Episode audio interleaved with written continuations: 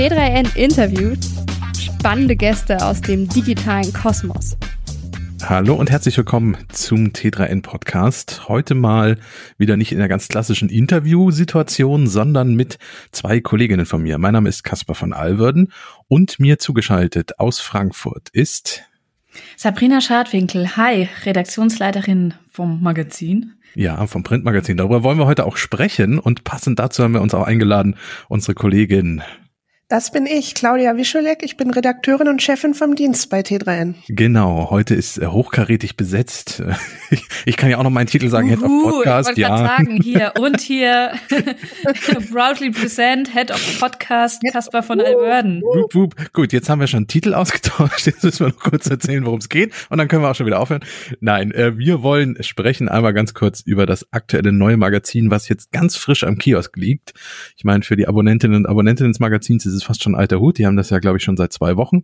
Äh, Im Kiosk ist es ja, aber noch. Ich wollte gerade sagen, alter Hut, Kasper. Ja. ja, aber auch da wahrscheinlich noch nicht alle komplett durchgelesen. Deswegen äh, spannend, mal über die Themen zu sprechen. Und wir haben uns äh, ein Thema ganz besonders rausgegriffen, das schon mal vorweg. Deswegen ist Claudi auch da. Wir wollen über ein Thema, über einen Artikel, den sie geschrieben hat, nochmal genauer sprechen. Ähm, Lasst uns aber mal mit der Titelgeschichte anfangen. Äh, Sabrina, wir haben aufs Cover geschrieben, was von Noise Canceling Culture. Was ist damit gemeint? Warum schreiben wir darüber? Was ist das? Ja, wir kennen das wahrscheinlich alle ähm, hier in unserem hybriden Arbeitsalltag. Wir kommen, bekommen alle tausende Nachrichten, sei es per E-Mail, sei es per Slack oder anderen jetzt Unternehmensmessengern. Das Handy klingelt noch privat, WhatsApp, Signal oder sonst was läuft. Ist einfach eine ja, Flut, die sich da über einem ergießt. Und äh, deswegen haben wir gesagt, ey, was können wir denn dagegen machen, dass wir mal ein bisschen konzentrierter arbeiten können, aber uns auch dabei vielleicht wieder besser verstehen, weil oft ist es ja so, nur weil man mehr kommuniziert, heißt es leider nicht, dass man sich dadurch auch besser versteht. Ja, völlig. Ähm ich, wir haben gerade ganz kurz schon drüber gesprochen, deswegen kenne ich die Antwort schon, aber ich frage euch mal, ist euer Slack gerade aus? Richtig, ja. Aus leidvoller Erfahrung. Mein Slack ist nicht aus, aber ich habe Benachrichtigungen pausiert. Ja, ja. Äh, Sabrina, wieso leidvolle Erfahrung? Was meinst du damit? Naja, wenn man in einem Meeting ist, auch wenn äh, der Google-Kalender ähm, verbunden ist mit Slack und neben dem kleinen persönlichen Icon eigentlich steht, man ist im Termin, hält das ehrlich gesagt niemand davon ab, trotzdem einem die ganze Zeit zu schreiben. Und es ist einfach irritierend. Selbst wenn man nur sieht, irgendwie aus dem Augenwinkel, wie auf einmal 10, 15 Nachrichten, ping, ping, ping, auch wenn man sich denkt, ja, ich bin in einer halben Stunde eh durch und mache alles gesammelt, aber irgendwie ist im Kopf nicht so abgelenkt, ist man ähm, im Kopf nicht so dabei und einfach abgelenkt. Und ähm, genau, deswegen lieber aus. Ähm, nun gibt es ja, also ich, bei mir ist es ähnlich. Also ich habe Slack bei Podcastaufnahmen generell aus, natürlich einmal damit die Benachrichtigungen akustisch nicht reinfliegen, aber auch damit man einfach bei der Sache ist. Ähm, was ich in letzter Zeit bei uns immer so ein bisschen vorstelle, es wird in anderen Firmen auch so sein, egal ob jetzt Teams, Slack oder wie sie alle heißen. Man kann ja so seinen Status einstellen und sagen, äh, ich bin in einem Termin oder ich bin gerade in einer Podcastaufnahme. Ähm, ist euch das auch aufgefallen, dass das in letzter Zeit die Leute einfach nicht mehr interessiert? Also ganz zu Anfang war das, als es Slack gab, ein bisschen so, dass man dann echt auch mal einfach nur seine Ruhe hatte, obwohl Slack an war. Und inzwischen, egal was da drin steht, die Leute ballern einen zu mit Nachrichten. Ja, das stimmt, das ist mir auch aufgefallen. Also ich muss auch mich an die eigene Nase fassen, dass ich es meistens auch nicht großartig ähm, respektiere, das ist ein hartes Wort dafür, klingt es, als würde ich meine Kollegen nicht respektieren, das tue ich natürlich.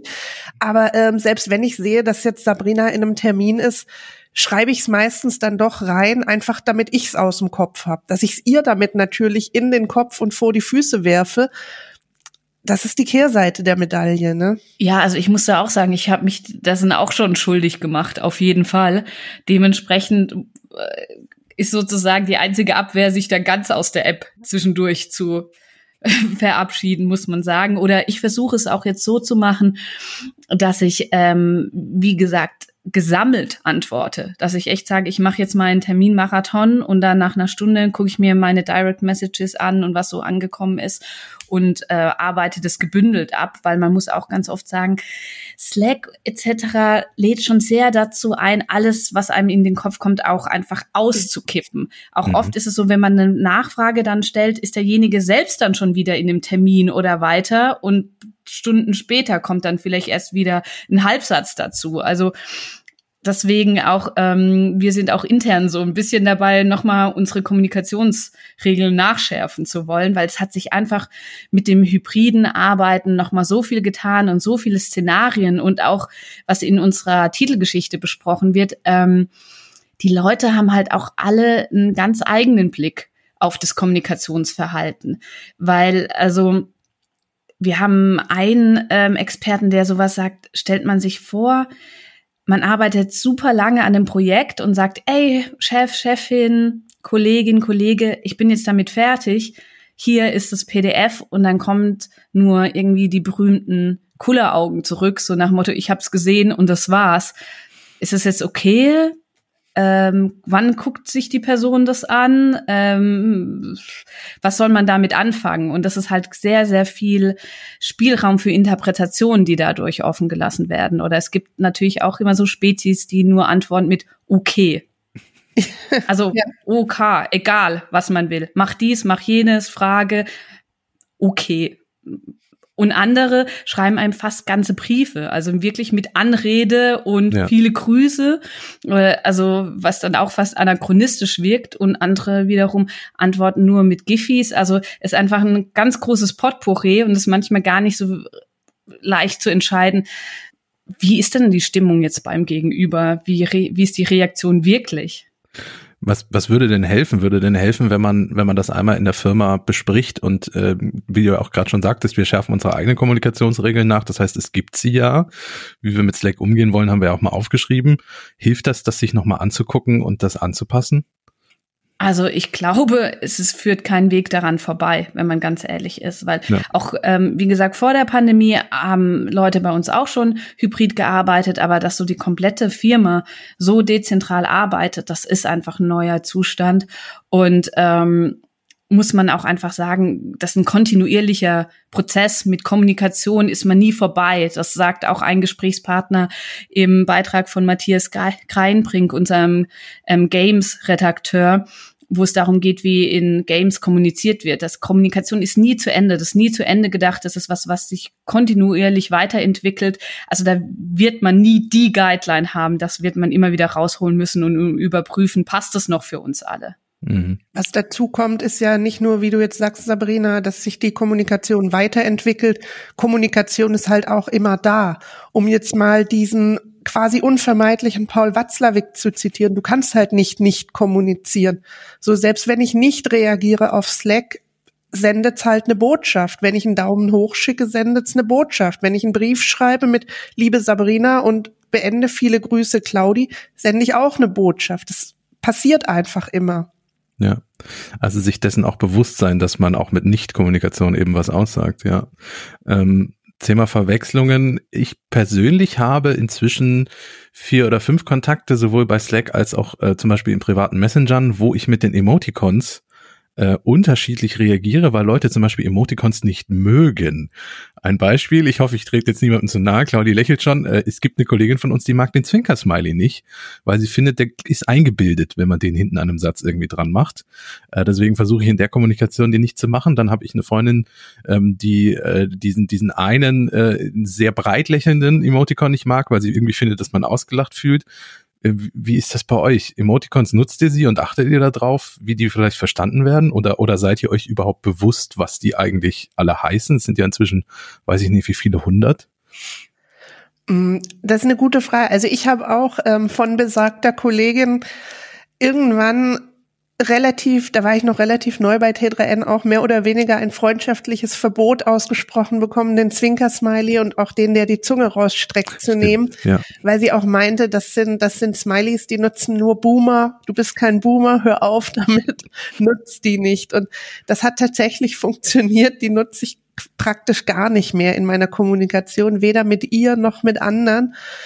Ähm, ich denke schon, das ist auf jeden Fall ein Fall, ähm, dass man, dass man guckt, mit wem man spricht und manchmal hat man ja auch so, so, so fast schon Insider, ne, dass dann das, weiß ich nicht, der, der Kopf über Smiley was Besonderes bedeutet oder man den mit bestimmten Personen halt besonders oft verwendet. Ähm, ich, ich, ich denke immer so, inzwischen habe ich, glaube ich, ein Stück weit aufgegeben, zu versuchen zu verstehen, was die Einzelnen bedeuten sollen, weil ich auch einfach natürlich immer noch dieses Erlebnis mit der Kollegin im Kopf hatte, die mir meinte, hör mal auf mit dem Zwinker und dem Zunge raus Smiley hier, ähm, dass ich viele dann entweder einfach benutze, weil ich sie witzig finde. Man hat da ja auch manchmal so Phasen. Geht euch das auch so? Ich habe gerade so eine Phase, dass ich diesen schmelzenden total gerne mag und den eigentlich dann aber auch fast immer benutze. Einfach ja, weil für was genau für was benutzt du den eigentlich?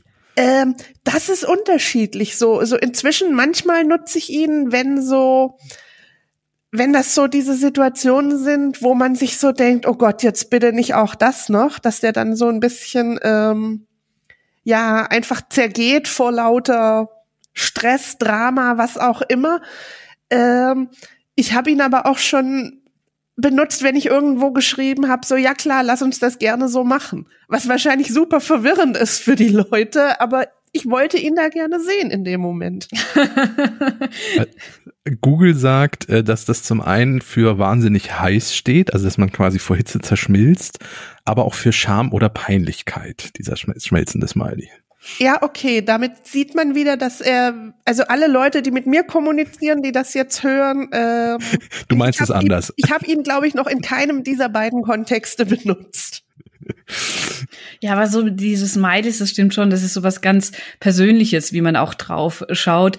Ähm, auch wenn es natürlich diese offiziellen Definitionen gibt, wie Herr du Kaspar gerade hier schön vorgetragen hast, aber die meisten ähm, ja werden dann nochmal anders interpretiert oder nutzt man einfach so, wie es einem passt, auch in seiner kleinen Peer Group, muss man auch sagen, ne? Auch mit Giphies. Also bei mir ist auch so im Print-Heft-Produktionsteam äh, bin ich sehr bekannt dafür, dass ich Minions mag und deswegen auch Giphies mit Minions verschicke zu allen möglichen Situationen von Mic Drop bis ähm, großer Applaus oder Dancing Sessions mit Minions.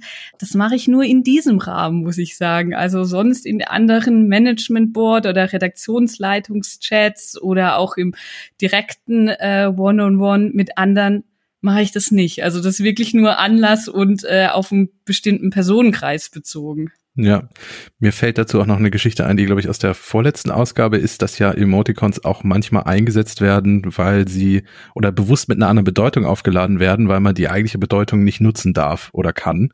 Äh, mhm. Stichwort Algospeak, ne? Genau, Algospeak. Also zum Beispiel bei TikTok ist ja sowas wie Nacktheit und Sexualität überhaupt nicht gerne gesehen von den Betreibern und wird auch sofort entweder weggeblockt oder im Ranking halt immer weiter nach unten wandern. Und wenn man dann diesen berühmten Pfirsich-Emoji benutzt, der ja eigentlich nur die Frucht Pfirsich darstellt äh, und nichts Besonderes ist, aber dann in dem Fall dann irgendwie mit, mit Hintern assoziiert wird, ähm, ja, so kann es halt auch eingesetzt werden. Genau, mit dem Mais-Emoji auch, ne, ja. Korn gleich Porn und. Die Aubergine, genau, ja, ja. Genau, so das Ganze. Und bei den ganzen Emojis muss man noch sagen, das ist zwar alles schön, dem Ganzen noch eine, dem Schriftlichen eine andere Ebene zu geben, aber es ist auch nicht verkehrt, zumindestens äh, zum Hörer greifen, das hört sich wirklich anachronistisch fast an. Telefoniert doch mal wieder. Genau, obwohl wir es wirklich noch machen, aber zumindest zum Videocall. Mal vielleicht zu sagen, ach, vielleicht habe ich es wirklich schneller geklärt oder ist es doch ein bisschen komplexeres Thema, wo es besser ist, statt einen Endlos-Thread aufzumachen, einfach zu sagen, ey, hast du heute mal noch 15 Minuten, lass mal kurz einen Call machen. Ja das wird auch oft vergessen, dass das noch eine Möglichkeit ist. Das hat Slack ja scheinbar auch erkannt. Es gibt ja diese Huddle-Funktion seit mhm. einer ganzen Weile, äh, also die Möglichkeit, sich einfach auf der Tonspur miteinander bei Slack zu treffen.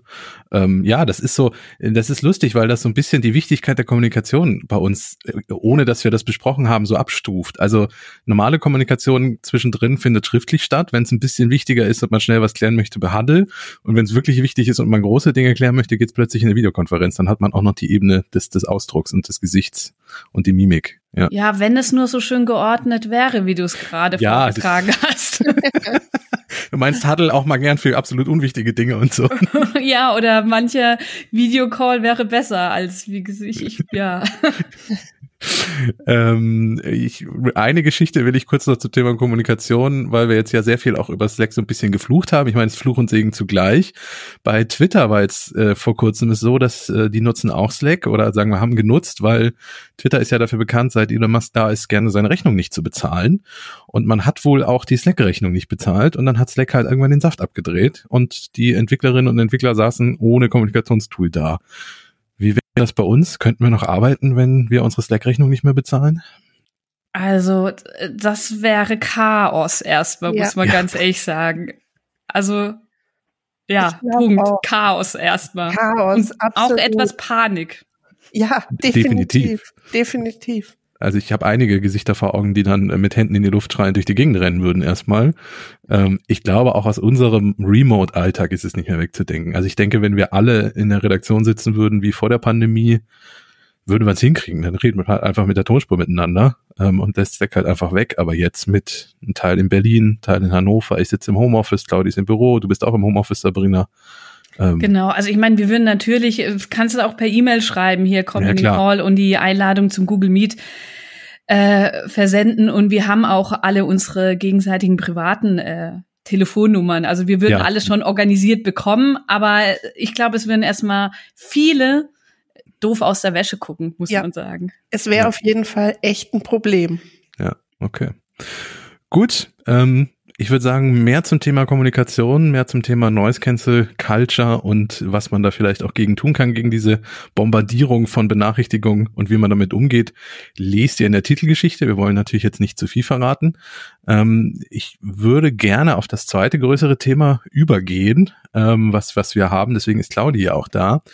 Ähm, Claudia, du hast mit äh, der Kollegin Elisabeth Urban zusammen einen Artikel geschrieben, dessen, dessen Dachzeile digitale Unmündigkeit lautet.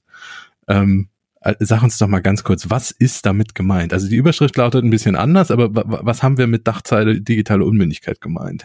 Ich bin gerade etwas verwirrt, weil ich glaube, in der Dachzeile steht digitale Mündigkeit. Ach, Mündigkeit. Okay, gut. Dann ich, kann, ich kann offenbar lesen, so wie es aussieht. Kasper, ich wollte sagen, musst du mal wieder zum Augenarzt hier. ich hab, ich, Für die Zuhörer und Zuhörerinnen, also Kasper trägt eine Brille, aber. Ja, ich habe in Slack gelesen, dass unsere Betriebsarzt demnächst wieder Augenuntersuchung macht. Ich werde mich dafür anmelden. Melden würde okay. ich mal an. Your genau. call genau. vielleicht. Ja, ja.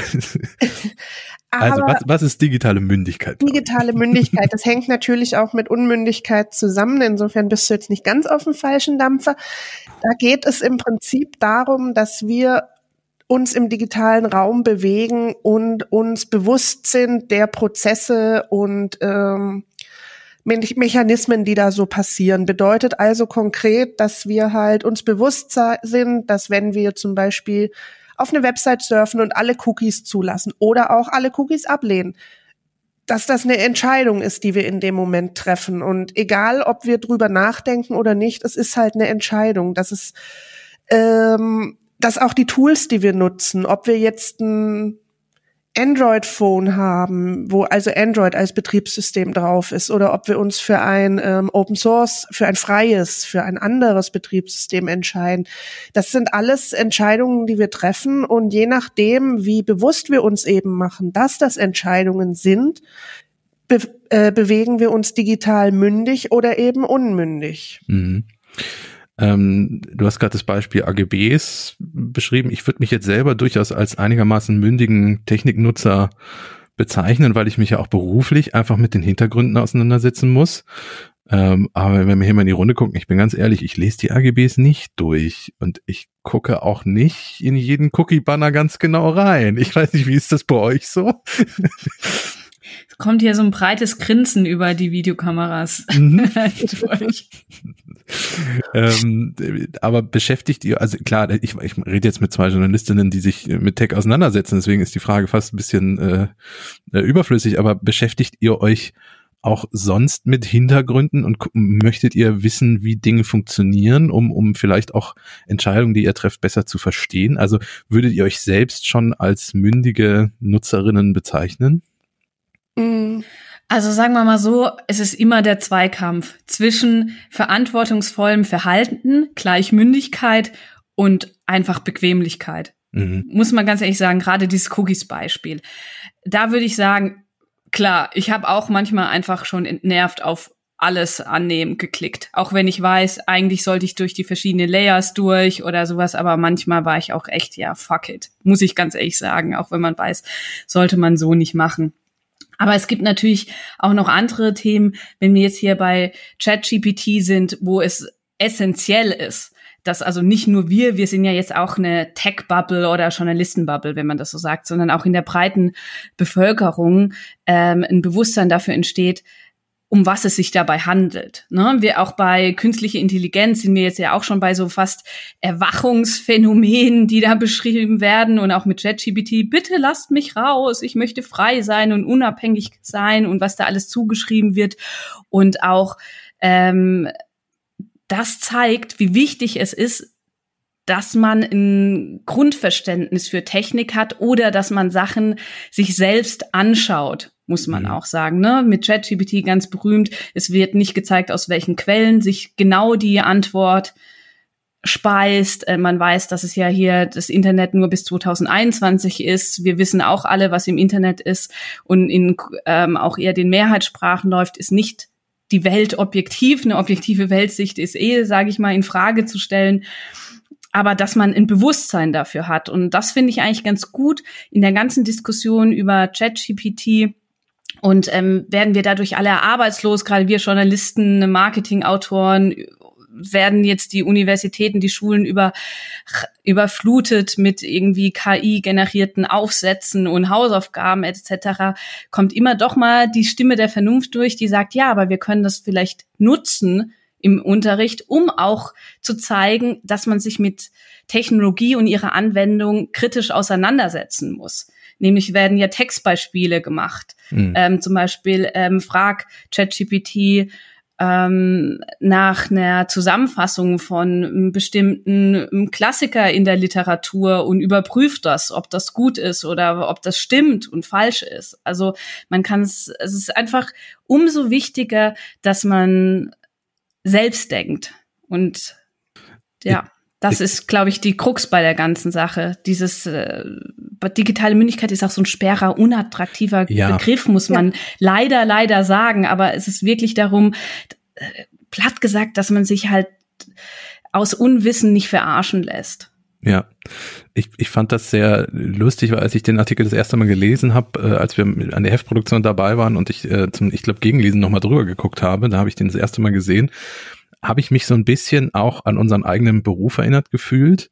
Wenn man also guckt, Tech-Journalismus, das war am Anfang mal ähm, nur rein irgendwie Hardware erklären und äh, was ist das beste Smartphone. Das ist es zwar auch immer noch und ist auch wichtig, aber es ist so eine ganz neue Komponente dazu gekommen in den letzten Jahren, verstärkt ähm, sowas wie, wie funktioniert das eigentlich? Was steckt dahinter? Ähm, wie, wie genau, was sind da für Techniken, die verwendet werden? Was muss ich davon wissen? Äh, um halt eben ohne das, also ich habe nie bewusst von dieser digitalen Mündigkeit gesprochen und versucht, das irgendwie Leuten beizubringen, aber irgendwie war das schon immer so ein bisschen im eigenen Berufshandel mit dabei, den Leuten die Welt, die digitale Welt, die ja inzwischen, seien wir ehrlich, eigentlich alles ist das vom Digitalen durchdrungen, ähm, das ein bisschen näher zu bringen. Auf jeden Fall, also Sehe ich genauso, ja. ja. Ähm, was kann man denn machen? Ähm, das habt ihr im Artikel auch geschrieben. Ich, ich lese was von 30 Mündigkeitsminuten. Äh, Claudi, was ist damit gemeint? Was sind 30 Mündigkeitsminuten? Wenn man jetzt sagt, ähm, ja, Technik, oh, geh mir lieber weg damit und äh, ich weiß, alles ist digital und ich möchte aber eigentlich mich gar nicht so sehr damit auseinandersetzen. Was, was kann man tun, um zumindest so ein bisschen den Anschluss nicht zu verlieren? Genau, die 30 Mündigkeitsminuten, die stammen nicht von uns, die stammen von der Lena Simon, mit der, wir für, mit der wir für den Artikel gesprochen haben haben. Und ähm, da geht es vor allem darum, wenn du an den Punkt kommst, wo du etwas nicht verstehst oder etwas nicht funktioniert. Sie plädiert dafür, dass du nicht sofort nach Mama, Papa oder deinem besten Freund, der sich mega gut auskennt mit den Sachen, schreist, sondern dass du 30 Minuten lang selbst versuchst, das Problem zu lösen. Du darfst du sollst selbstverständlich googeln, du kannst schauen, ob du ein YouTube-Tutorial findest, Foreneinträge, was auch immer, aber du sollst 30 Minuten lang selbst versuchen, das Problem zu lösen. Wenn das nicht zum gewünschten Ergebnis führt, was seien wir ehrlich, absolut realistisch ist, was passieren kann, kannst du selbstverständlich dann auch zu deinem besten Freund, der sich super gut auskennt mit all dem laufen und dir von ihm helfen lassen. Aber auch dann ist es wichtig, selbst nicht nur das sprichwörtliche Heft in der Hand zu behalten, sondern auch das Gerät. Sprich, die Person, die dir hilft, die sagt dir also so, jetzt führst du den Mauszeiger dahin, jetzt klickst du auf Einstellungen, dann klickst du auf dieses, dann klickst du auf jenes und nicht, dass die Person dein Gerät in die Hand nimmt und damit irgendetwas macht, von dem du im Endeffekt gar nicht weißt, was du machst. Es kann im schlimmsten Fall kann sowas einfach ein Sicherheitsrisiko sein, wenn wir an Dinge wie Stalking-Apps denken. Es geht aber auch einfach darum, dass du selber diese Prozesse besser verstehst, wenn du siehst, was du machst. Also siehst, ah, okay, wenn ich das so machen, so lösen möchte, muss ich es über die Einstellungen meines Geräts machen oder ich muss es machen, indem ich in den Audiobereich gehe oder was auch immer. Ja. Dafür sollte man sich eben die Zeit nehmen und sich das auch erklären lassen. Und wichtig ist eben für die Mündigkeit, nicht direkt zu sagen, das ist zu groß für mich, das kann ich nicht, das verstehe ich nicht, äh, das gebe ich aus der Hand. Ja, ihr habt auch die, die alte Floskel Wissen ist Macht dafür äh, verwendet.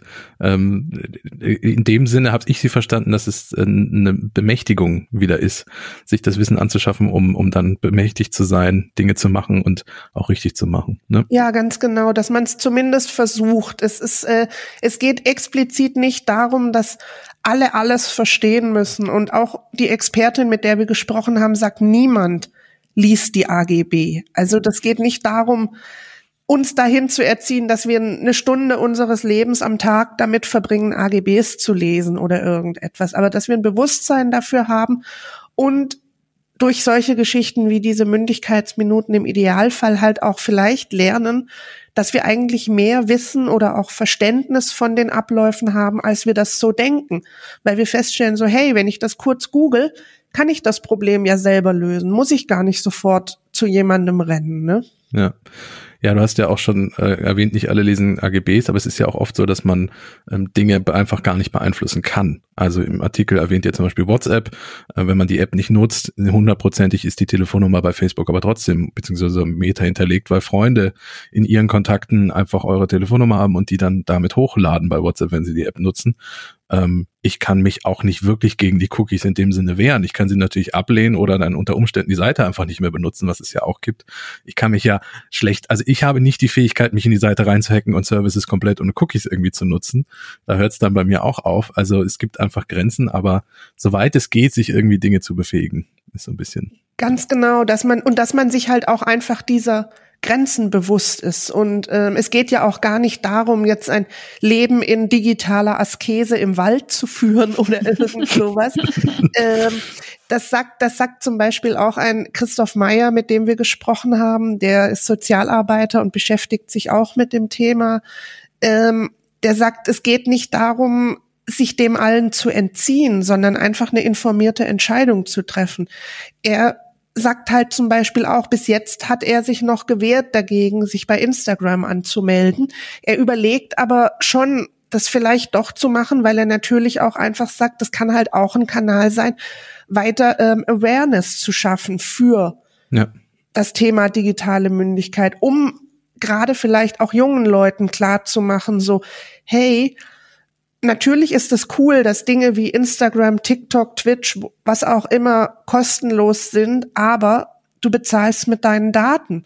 Und es ist auch kein Zufall, dass wenn du auf eine Website surfst und da Werbung für bestimmte Nike-Sneaker angezeigt kriegst, das ist nicht zufällig da, sondern das ist genau, weil die Daten darauf hindeuten, dass du auf diese Sneakers anspringen könntest und dass dein Kumpel da vielleicht statt den Sneakers halt eine, ein Playstation-Spiel angezeigt. Das ist kein Zufall. Und ich glaube, dieses Wissen ist das, worum es hauptsächlich geht, dass die Leute einfach wissen, dass diese Dinge passieren und sich dann halt fragen, möchte ich das, möchte ich Teil davon sein. Vielleicht findest du es auch total cool, dass du da diese Sneaker angezeigt kriegst und sagst, finde ich praktisch, finde ich cool, auf die Art habe ich schon total coole Teile gefunden. Okay, aber auch das ist ja eine informierte Entscheidung, ne? Auch da hast du dir Gedanken gemacht und gesagt, für mich funktioniert der Deal. Ja, bei, bei mir klappt's eher so semi. Ich krieg Sneaker in Kindergröße angezeigt und so. Ähm, also ich nutze zum Beispiel auch TikTok, obwohl ich weiß, dass das ja auch gerade wieder groß durch die Debatte geht, weil wegen China und Ausspionieren und ähm, EU-Regierungsbeamte und äh, amerikanische Regierungsbeamte dürfen die nicht mehr auf ihren Diensthandys haben, die App und so. Äh, dessen bin ich mir alles bewusst und trotzdem äh, gucke ich äh, diese Unterhaltungsvideos, die da drin sind, einfach trotzdem gerne und äh, wege das Risiko einfach ab. Aber ich weiß zumindest, was TikTok ist und wie das funktioniert und was da vielleicht schief läuft. Ja. Genau, und das ist ja auch, da sind wir dann auch wieder, was Sabrina schon angesprochen hatte, bei sowas wie ChatGPT. Ne? Das, ähm, ich nutze das auch, ähm, aber ich weiß halt auch, dass ich das nicht als Suchmaschine oder als Faktenfinder nutze, sondern für andere Dinge ebenso. Ähm, ich habe da ja den, den sozusagen den Jux gemacht, habe ich jetzt für euch übrigens auch mal. Ich habe ChatGPT gefragt, was es über uns weiß. Und ah. wir, es weiß, also über Sabrina und mich weiß es gar nichts. Da hat es keine Informationen. So war's. Okay. Ähm, es gibt, es, es heißt dann, es gibt möglicherweise viele Menschen mit diesem Namen. So. Das ist zum Beispiel bei mir kann das nicht der Fall sein. Das weiß ich statistisch. Glaube ich, glaub ich bei meinem Namen ehrlich gesagt genau. auch nicht. Ähm, bei Kaspar heißt es immerhin, es gibt auch mehrere Personen, darunter einen deutschen Unternehmer und Geschäftsmann namens Kaspar von Alwürm. Ja, natürlich. Der unter anderem im Bereich der Unternehmensberatung und des Immobilienmanagements tätig ist. Ja, also ich. Aber das sieht man auch die Unterschiede, ne? Weil ähm, der KI-Wissenschaftler Richard Socher hat ja auch seinen eigenen, äh, ja, wie soll ich sagen, Altern Alternative für Google, so you.com. Und ähm, die kennen uns. Zum Beispiel. Ja. Und da ist auch. also ich, ich kann sagen, dass das nicht stimmt. Ich, ich habe viele Makler in der Familie, aber sonst mit Immobilien nichts am Hut. Es wäre schön. Äh, ich würde sonst hier, glaube ich, aber auch nicht sitzen, wenn ich groß im Immobiliengeschäft unterwegs wäre. also auch da an der Stelle Fake News. Ähm, ich, ich, ich würde das Thema sehr gerne mit einer schamlosen Eigenwerbung quasi noch abschließen. Schieß los. Kommt Immobilienwerbung. Achtung. Genau. Ähm, meldet euch doch bei dem Unternehmer Kasper von Albert. Nein, äh, wenn, wenn ihr öfter mal so ein bisschen den Blick hinter aktuelle Nachrichten, was so Tech News betrifft, haben wollt, wir machen in Ketchup äh, T3 in Ketchup heißt der Podcast, einem unserer neuen Podcast-Formate, eigentlich genau das. Also wir gucken äh, hinter eine News des, der, der Woche mal so ein bisschen dahinter, was steckt denn dahinter, was, was ist damit verbunden. Wir haben zum Beispiel auch über TikTok gesprochen. Wir haben ChatGPT schon ganz oft gehabt. Wir haben jetzt ganz aktuell die Folge zum Weltfrauentag, da geht es darum, ob ChatGPT sexistische Tendenzen zeigt oder auch rassistische und wo das vielleicht herkommt, wenn das so ist. Also hört da gerne mal rein. Das ist so ein bisschen ein Weg, um digitale Mündigkeit zurückzuerlangen. so, so viel auch zum Thema Eigenwerbung. Kommen wir zur nächsten Eigenwerbung. Was gibt's denn noch für Themen im Magazin? Sabrina, was, was ist noch zu erwähnen? Ähm, wir haben ein großes Interview ähm, mit dem Literaturwissenschaftler Adrian Daub geführt äh, zum Thema Cancel Culture. Mhm. Und zwar das zahlt so ein bisschen auf das Thema drauf ein, wir kommunizieren alle miteinander digital, aber deswegen nicht unbedingt besser oder eher schlechter. Und gerade bei der ganzen Cancel Culture Debatte sieht man, dass es viel darum geht, wer hat hier was gesagt, warum, aber so gar nicht die Hintergründe oft beleuchtet werden. Also warum wird jemand gecancelt und ist die Person wirklich gecancelt? Also, mhm. wenn man sich das alles mal genauer anschaut und er warnt da einfach vor einer gefährlichen Panikmache, dass das eher dieses Argument der Cancel Culture hereingezogen wird, damit man sich mit manchen Personengruppen gar nicht auseinandersetzen muss, weil man ihnen sagt, oh ja, die wollen einem wieder canceln. Und er sieht da den Knackpunkt dabei, dass man dadurch eine Panik erzeugen könnte, die halt sich in Gesetzen wie in den USA mit Anti-Woke-Gesetzen niederschlägt. Und das ist dann halt wirklich, wirklich dramatisch, weil sowas lässt sich nicht so leicht zurücknehmen. Mhm. Also das ist wirklich eine sehr spannende, vielschichtige Unterhaltung mit ihm. Ja. Ähm, wir hatten, wo wir beim Thema Interview sind, auch ein Interview oder du hast es geführt, Sabrina, mit dem GitHub-CEO Thomas Domke. Genau. Da haben wir auch über Copilot und generative KI gesprochen die beim Programmieren unterstützt. Ne? Genau, er geht davon aus, dass wir alle ein KI-unterstütztes Leben führen werden. Ja, gibt kein, kein, nicht die KI. Genau, auch er ist da sehr äh, gelassen, was ja. das alles angeht.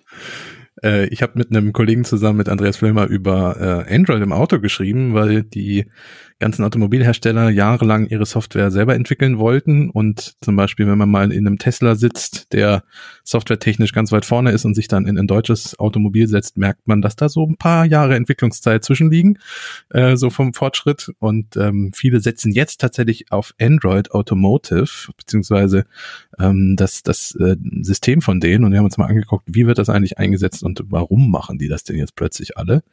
Ähm, wir haben einen Artikel über Bier aus Abwasser. Ähm, fand ich auch. Äh, genau, da war die Kollegin in Singapur, genau. Genau. Äh, natürlich sprechen wir auch über Activity Pub. Im hinteren Teil sind ja meistens Entwicklungstexte und Activity Pub ist ja stark verbunden mit dem Fediverse und auch mit Mastodon. Ähm, ist so ein ganz wichtiges Protokoll in dem Bereich und verbindet eigentlich die ganzen Netzwerke miteinander in diesem Fediverse. Auch sehr, sehr spannend. Das äh, blickt da drauf und guckt, was das so ist und wie das technisch funktioniert. Also wer sich als Entwicklerin oder Entwickler damit auseinandersetzen möchte. Und wir haben zum Beispiel auch was zum Thema sichere Anmeldeverfahren, weil das Passwort ja langsam so ein bisschen aus, Mode, aus der Mode kommt, muss man sagen, zum Glück auch, weil da sind wir wieder bei digitale Mündigkeit. Das Passwort 123456 ist einfach und simpel, aber leider kein wirkliches Passwort. Leider auch immer noch sehr beliebt, wie man jedes Jahr wieder feststellt, aber ja. Ja, nicht unbedingt die beste Wahl, das stimmt. Da gibt's bessere Verfahren inzwischen. Ja, und da haben wir auch einen Artikel drüber im Heft. Ja, also in diesem Sinne, Schaut mal im Kiosk vorbei, wenn ihr es nicht eh schon im Abo habt. Äh, holt euch die Ausgabe. Es ist, ähm, äh, ich habe jetzt mit drei Wochen Abstand auch nochmal für die für die Vorbereitung durchgeblättert und äh, man vergisst sehr viel und es ist dann doch immer wieder schön, nochmal reinzugucken und die spannenden Themen zu sehen. Gerade noch so den Bogen bekommen kannst, mal mit deiner Abmoderation. Nein, man verdrängt das ja ganz schnell aus dem Kopf, damit man weitermachen kann. Platz für viele neue Recherchen. Ja, für ganz viele tolle neue Geschichten. Ähm, Auch für solche Fun Facts, was mir übrigens äh, letztens äh, beim Daddeln auf Twitter untergekommen ist. Wisst ihr, was passiert, wenn die, wenn ihr ChatGPT auf Französisch aussprecht?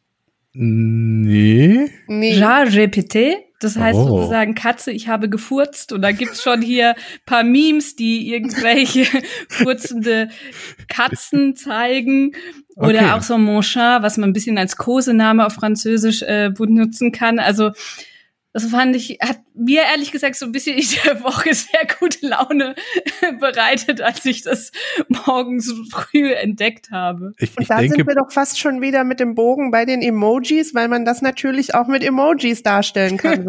also ihr wisst Katze. Bescheid, wenn auf ja, einmal Katzen mit irgendwelchen denke, Wolken oder sowas von mir kommen, von was ich rede. Also ich denke, besser wird es nicht, deswegen müssen wir an der Stelle aufhören. Wir, wir enden einfach mit den pupsenden Katzen, finde ich großartig. Ähm, ich bin kurz im Überlegen, ob wir statt einem Episodentitel einfach diese zwei Emoticons in, den, in die Titel reinpacken.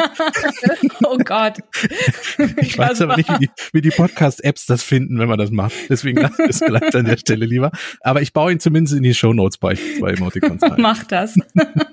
Vielen Dank, äh, dass ihr dabei wart, Sabrina und Claudia. Sehr gerne. Gerne. Vielen Dank fürs Zuhören und Einschalten und äh, nächste Woche geht's wieder mit dem richtigen Interview weiter und wir wünschen euch ein schönes Wochenende. Tschüss. Ciao. Tschüss.